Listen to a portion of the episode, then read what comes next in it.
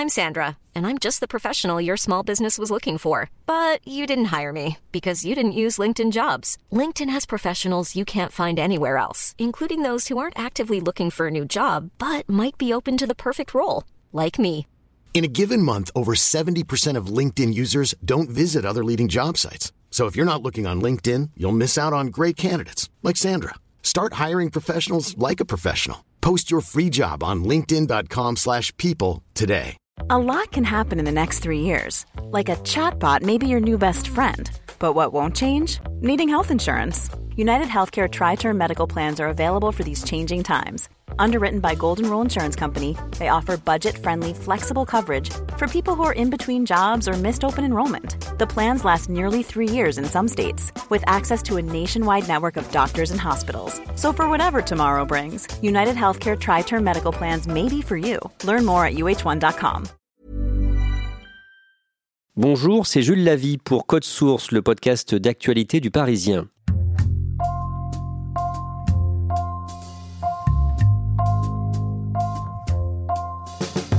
Chauve est lancé 1m98, maillot rouge des Bulls de Chicago numéro 23.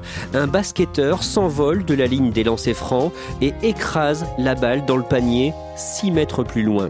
Sa silhouette dans les airs, bras tendu balle à la main, les jambes en V, est devenue un logo L'homme, six fois champion NBA, est une légende. Michael Air Jordan est à Paris. Amoureux de la France, il a tenu à ce que son club, les Charlotte Hornets, y dispute un match officiel. Code Source vous raconte son histoire, marquée par un drame, avec Eric Michel et Arnaud Detout du service des sports du Parisien.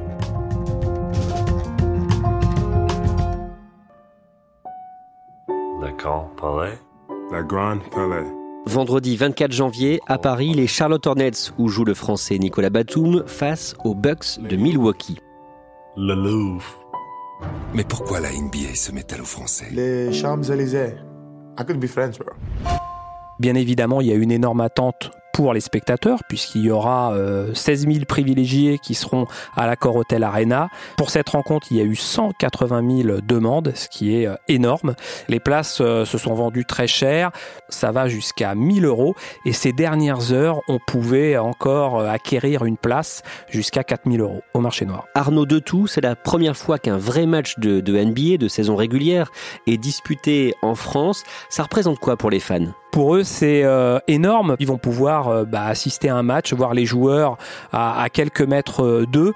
Et euh, bah, pour certains, c'est 40, 50, 60 ans d'attente pour voir un, un, premier match. Et la rencontre a été officialisée il y a à peu près un an. Et depuis un an, bah, le, le, compte à rebours est dans leur tête en se disant, bah, ça y est, on va bientôt assister à, à ce premier match tant attendu.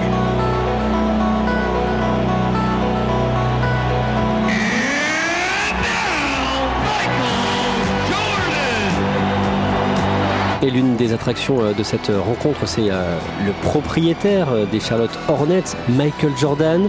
Il n'a pas joué de match professionnel depuis 17 ans et pourtant, Eric Michel, c'est le sportif le mieux payé au monde. Michael Jordan, il a gagné en 2019 145 millions de dollars. Messi, il en a gagné 110. Euh, Ronaldo, pareil. LeBron James, 85 millions d'euros. Même son idole, la seule idole qu'on connaisse à Michael Jordan, c'est Tiger Woods. Son seul modèle, sa seule référence, c'est Tiger Woods, le golfeur. Même Tiger Woods a gagné que 65 millions de dollars dans l'année. Sans rien faire, en jouant au golf, en fumant ses 6 cigares tous les jours, Michael Jordan gagne 145 millions de dollars par an. Michael Jordan, c'est aussi euh, des paires de baskets Nike, les, les Air Jordan. Combien est-ce qu'ils s'en vendent chaque année? Il s'en vend aujourd'hui 100 millions par an, tous les ans, depuis 1984. La firme qui les vend, c'est Nike, c'est son sponsor. La firme à la virgule, elle gagne 3 milliards de dollars par an rien qu'en vendant ses chaussures et en vendant les, produits de la marque Jordan Brand, parce que la marque de Michael Jordan, c'est Jordan Brand. Donc Nike gagne 3 milliards de dollars grâce à Michael Jordan, et Michael Jordan touche des royalties sur toutes ses chaussures. Aujourd'hui, Michael Jordan va sur ses 57 ans, c'est donc un homme d'affaires richissime. Il est marié? Il est marié, c'est un deuxième mariage parce qu'il a été marié pendant plus de 20 ans avec une première épouse qui s'appelait Juanita, avec qui il a eu trois enfants. Et il s'est remarié il y a quelques années avec une mannequin cubaine qui s'appelle Yvette Prieto, avec qui il a deux jumelles qui sont nées en, en 2014.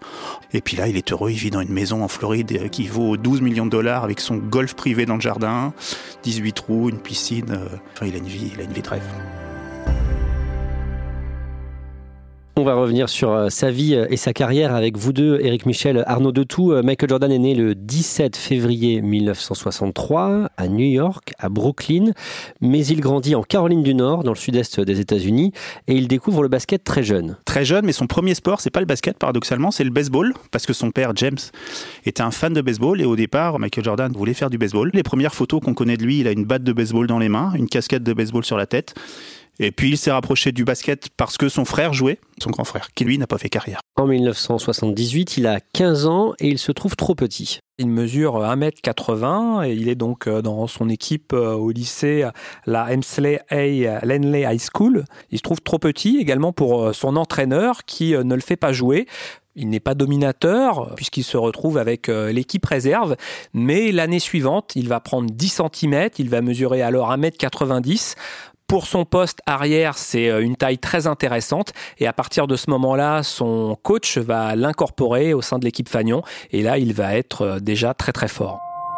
En 1981, Michael Jordan a 18 ans et le basket va prendre beaucoup plus de place dans sa vie. Il intègre une grande université, l'université de North Carolina, donc dans son état. Ce qu'il faut savoir, ce dont on se rend peut-être pas compte ici en France, c'est que le championnat universitaire américain, il est presque plus populaire que la NBA parce que toutes les facs américaines ont, leur équipe de basket. C'est très très très populaire euh, aux États-Unis. Il remporte le titre en 82 en marquant le dernier panier à la dernière seconde du match de la finale. Pendant toute sa carrière il va jouer avec deux shorts sur lui. Le short de Chicago, évidemment, qu'on voit. Et en dessous, il aura toujours le short de North Carolina enfilé en dessous en guise de porte-monnaie. Michael Jordan progresse beaucoup et en 1984, il entre dans la cour des grands. Draft 1984. Chaque année, les plus petites équipes ont l'occasion de euh, choisir le meilleur joueur universitaire du moment. L'équipe des Chicago Bulls euh, n'ont pas le premier choix, seulement le, le troisième. Chicago le choisit donc en troisième choix et pour lui ça va être eh bien euh, les premiers pas dans la NBA, le plus grand championnat de basket au monde. Juste après son recrutement à Chicago, il va devenir euh, champion olympique euh, en 1984 à Los Angeles. Comment se passent ses débuts avec les Bulls de Chicago? Un peu compliqué parce que les Bulls à cette époque-là, c'est une toute petite équipe de NBA et tout Michael Jordan qu'il est, il peut pas gagner les matchs à lui tout seul. Et puis il y a encore des très grandes équipes à cette époque-là. Il y a Los Angeles avec Magic Johnson, il y a Boston avec Larry Bird, il y a une grosse équipe qui arrive, c'est Détroit. Donc euh, Jordan, bah, il va prendre du temps, puis il va apprendre qu'un match de basket, ça se joue à 5, ça se gagne à 5. Donc les Bulls vont mettre du temps à se construire autour de lui et avec lui, évidemment. Il est comment euh, à ce moment-là avec ses partenaires, avec ses coéquipiers? Comme il a toujours été dans sa carrière, c'est-à-dire très exigeant. Beaucoup de ses coéquipiers ont dit qu'il était assez abject. Ah, il était extrêmement dur avec eux. Déjà, Michael Jordan ne supporte pas de perdre en général, mais perdre à cause d'un coéquipier, c'était juste impossible. Eric Michel, vous avez vu jouer euh, Michael Jordan plusieurs fois. Il est comment sur le parquet? Larry Bird, pour revenir à lui, a dit un jour, après que Michael Jordan lui ait marqué 69 points dans un match contre Boston, a dit Ce soir, j'ai vu euh, Dieu déguisé en Michael Jordan quand il joue au basket, tout paraît tellement simple et tellement fluide que ça en est euh, extrêmement impressionnant. Il est capable de mener, il est capable d'aller au rebond, il est capable de dunker, de tirer à trois points, de défendre. Aucune faiblesse dans aucun compartiment. C'est un adepte du trash talking, c'est-à-dire qu'il aime euh, provoquer ses, adversaires, parfois les, insulter, les faire euh, dégoupiller. Ah, tu vas le rater. Ah, t'as vu, je viens de réussir mes cinq derniers shoots. Toi, t'as raté les deux. Bah, écoute, voilà, va, t'entraîner. Voilà, c'est des petites phrases comme ça à des moments clés d'un match qui peuvent euh, bah, faire perdre la, lucidité à, ses adversaires. En 1989, Michael Jordan sort une cassette vidéo, une VHS que ses fans vont regarder en boucle comme Fly With Me. Qu'est-ce qu'on peut voir dans cette vidéo Comme Fly With Me, c'est Viens voler avec moi, ce qui résume Michael Jordan. Il euh, faut se remettre dans le contexte de l'époque, c'est qu'à ce moment-là, pour voir de la NBA, euh, c'est pas possible. Canal Plus commence à en retransmettre, mais souvent les matchs, ils arrivent trois jours après le direct, donc c'est très compliqué quand on a 20 ans de, voir des matchs NBA dans, à la fin des années 80. Ça arrive par avion, puis il n'y avait pas Internet, il n'y avait pas YouTube, il n'y avait pas tout ça. Et puis il y a cette cassette qui sort un jour, qui arrive sur le marché, une cassette VHS. On voit qui il est, parce que beaucoup à cette époque-là, Jordan, c'est juste une photo, c'est juste un nom. Et là, on découvre son crâne lisse, ce sourire assez extraordinaire, et puis ses arabesques. On le voit faire des dribbles, des smash c'est qu'il saute haut et en même temps il peut sauter loin. Des fois on a l'impression qu'il est suspendu en l'air, c'est ça? Il y a eu des calculs qui ont été faits où il reste plus d'une seconde en l'air comme un hélicoptère en vol stationnaire. Il vole. En 1991, il remporte son premier titre de champion NBA avec les Bulls. Le moment est venu pour les Bulls de conclure leur course au titre. Les Lakers impuissants les regardent filer vers la victoire. Et l'année suivante, il participe au JO de Barcelone avec ce qu'on appelle la Dream Team. Le mot Dream Team qu'on utilise un peu aujourd'hui pour tout et pour rien vient de cette équipe. Outre Michael Jordan, il y a Magic Johnson, Larry Bird, John Stockton, euh, Scottie Pippen, Karl Malone. Pour beaucoup, à leur poste, il reste aujourd'hui euh, quelques-uns des meilleurs joueurs de l'histoire. Et évidemment, cette équipe gagne tout, gagne tout largement en étant absolument extraordinaire tous disent aujourd'hui que le match le plus dur de leur carrière, été un match d'entraînement entre eux, 55 à Monaco, parce qu'on avait là les meilleurs joueurs de l'histoire, les meilleurs joueurs du monde, qui se sont affrontés, et comme ils sont tous des égaux surdimensionnés, bah, personne ne voulait perdre. Et bien sûr, ils deviennent champions olympiques en gagnant tous leurs matchs avec plus de 20 points d'écart. Et le jour de la finale, il y a un petit garçon euh, en Normandie qui regarde le match. Il faut savoir que pendant la Dream Team, euh, Michael Jordan est le numéro 9. Ce petit garçon, c'était Tony Parker. Il regarde le match, et toute sa carrière, Tony Parker portera le numéro 9 en hommage au Michael Jordan qu'il a vu ce jour-là finale NBA. Michael Jordan, c'est mon idole, c'est lui qui m'a donné envie de jouer au basket.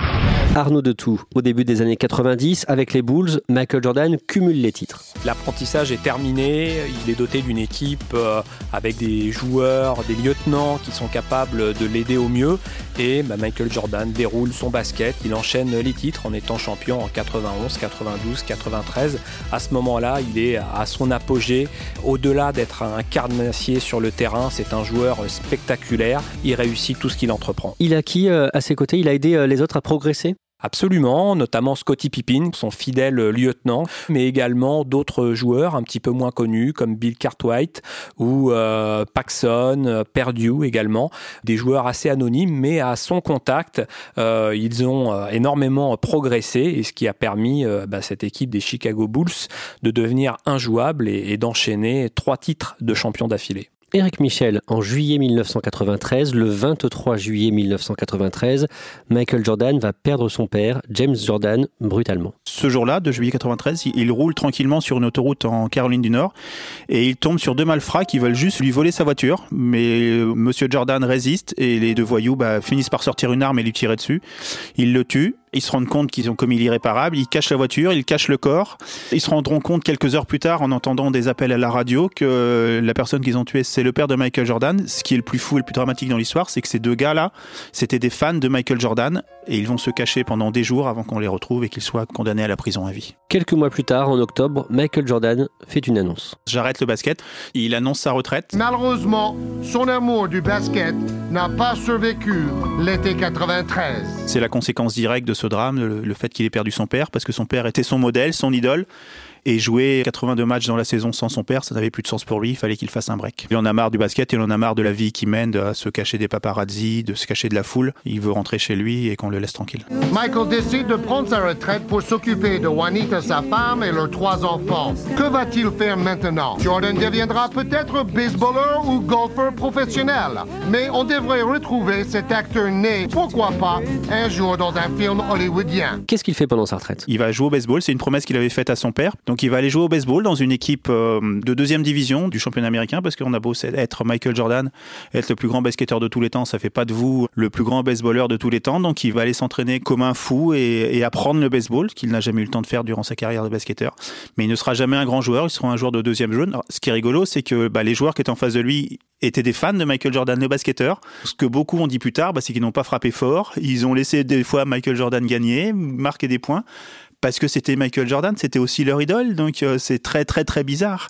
Et puis pendant cette période, Michael Jordan a aussi été acteur de cinéma. Il a tourné un film, Space Jam, c'est le film dans lequel il joue contre Bugs Bunny et tous les Looney Tunes. Michael, do you know what time it is? It's 7.50, 7.50, quarter past seven. Exactly. You've got a baseball game in five minutes. Okay. Gotta go. Bugs, Mike, stay out of trouble. You know I will. C'est pas un chef-d'œuvre, mais c'est un film rigolo. Où d'ailleurs, au début, il est joueur de baseball. Dans ce film, il redevient basketteur à la fin, quoi. Au cours de la saison 1994-1995, en avril 95, Michael Jordan publie un communiqué de presse. Un communiqué de presse, c'est beaucoup dire. C'est juste trois mots. I'm back. Elvis is still dead, but Michael Jordan is back. Je suis de retour. Il a envie de rejouer au basket. C'est un moment incroyable parce que le plus grand joueur revient. On a un peu oublié, même ici en France, on regardait moins la NBA parce que bah, Jordan n'était pas là et le jour où il annonce son retour, euh, bah, tout recommence. Il rejoue à Chicago, il rejoue dans son équipe. Il ne porte pas son fameux numéro 23 parce que entre temps aux États-Unis on retire les maillots des grands joueurs, on les retire au plafond. Il porte le numéro 45, celui de son frère quand il jouait devant la porte du garage. Il porte pendant quelques mois le numéro 45, mais il revient à Chicago euh, presque comme si de rien n'était.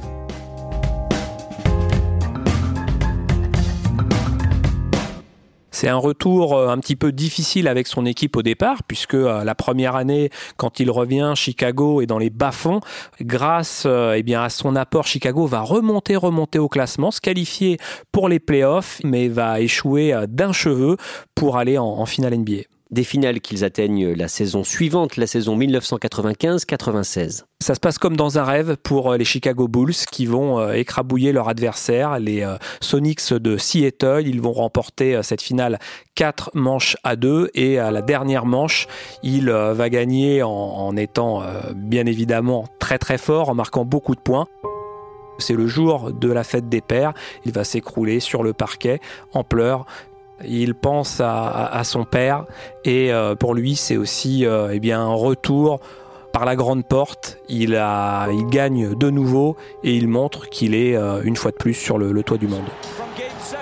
Et dans la foulée, il va signer un triplé. Trois titres de champion NBA avec les Bulls. Jordan. Open.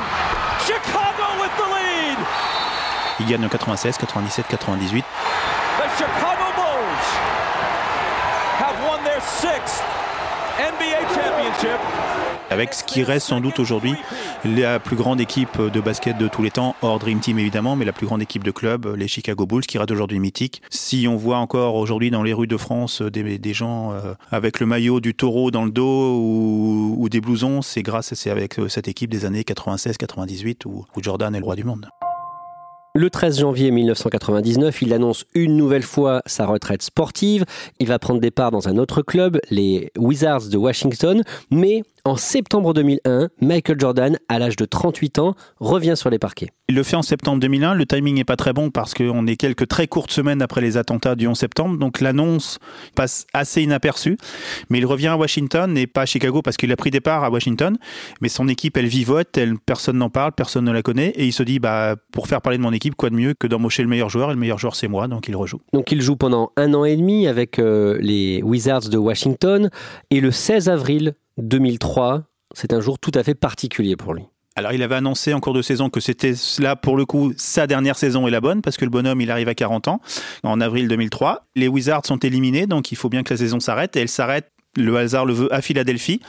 Tout le monde sait que c'est le dernier match de Michael Jordan parce qu'il n'y aura pas d'autre derrière. Tout le monde s'y attend.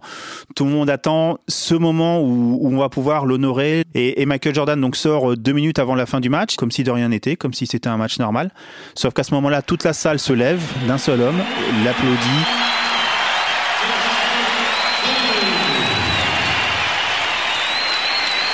Pendant des minutes et des minutes, il y a un brouhaha indescriptible. Tous les joueurs vont le saluer, tous les joueurs vont l'embrasser, tous les arbitres vont l'embrasser. La table de marque se lève, c'est un moment unique. On laisse une légende s'en aller à ce moment-là. Michael Jordan salue le public de la main, il sourit en mâchant son chewing-gum, va s'asseoir, se gratte l'oreille, baisse la tête comme s'il était gêné. Il a du mal à retenir ses larmes.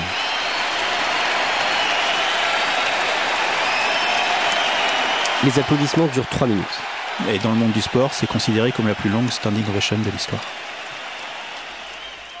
Des années plus tard, il raconte ce souvenir de l'amour que lui a donné le public ce jour-là en remerciement de ce qu'il avait apporté au basket. It was, it was how the, the fans and the players respected me and, and, and gave me the, you know, the, their love for what I did for the game of basketball. That I remember the most about the, that game. Merci à Éric Michel et Arnaud Detout. Épisode conçu et préparé par Stéphane Geneste, production Clara Garnier-Amouroux, réalisation Benoît Gillon. Code Source est le podcast d'actualité du Parisien, disponible chaque soir du lundi au vendredi à 18h. Si vous aimez Code Source, n'oubliez pas de vous abonner gratuitement sur votre application de podcast préférée comme Apple Podcast ou Podcast Addict. Vous pouvez aussi nous mettre des petites étoiles et puis n'hésitez pas à nous écrire directement code source at leparisien.fr.